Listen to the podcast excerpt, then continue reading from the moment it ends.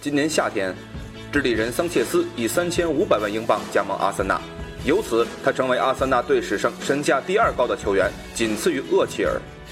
正当人们怀疑桑切斯能否配得上这样的身价时，他却用惊艳的表现证明，原来阿森纳未必配得上桑切斯。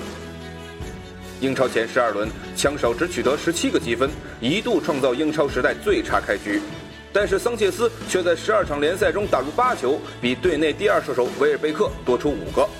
前阿森纳前锋伊恩赖特认为，如果没有智利人桑切斯，枪手无法跻身积分榜前六，充其量只能排在联赛中下游。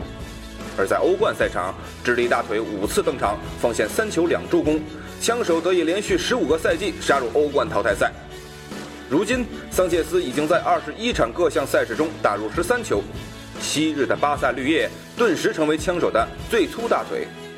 纵观欧洲，恐怕也鲜有人能像桑切斯这样对一支豪门拥有如此决定性的作用。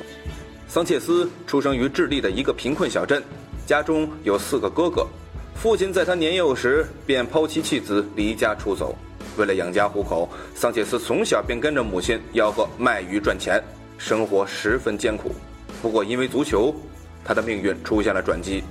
作为著名日本漫画《足球小将》的忠实粉丝，桑切斯每天早上八点准时起床训练，直到下午三点才结束训练，这让他迅速成为智利乃至国际足坛的一线球星。如今，桑切斯周薪已经超过十万英镑，他也在去年冬天为自己的家乡捐建了五座人造草坪球场。前利物浦主帅索内斯如此评价桑切斯：“桑切斯永远在努力，他从未因任何原因放弃比赛。”你可以看到进球对他意味着什么。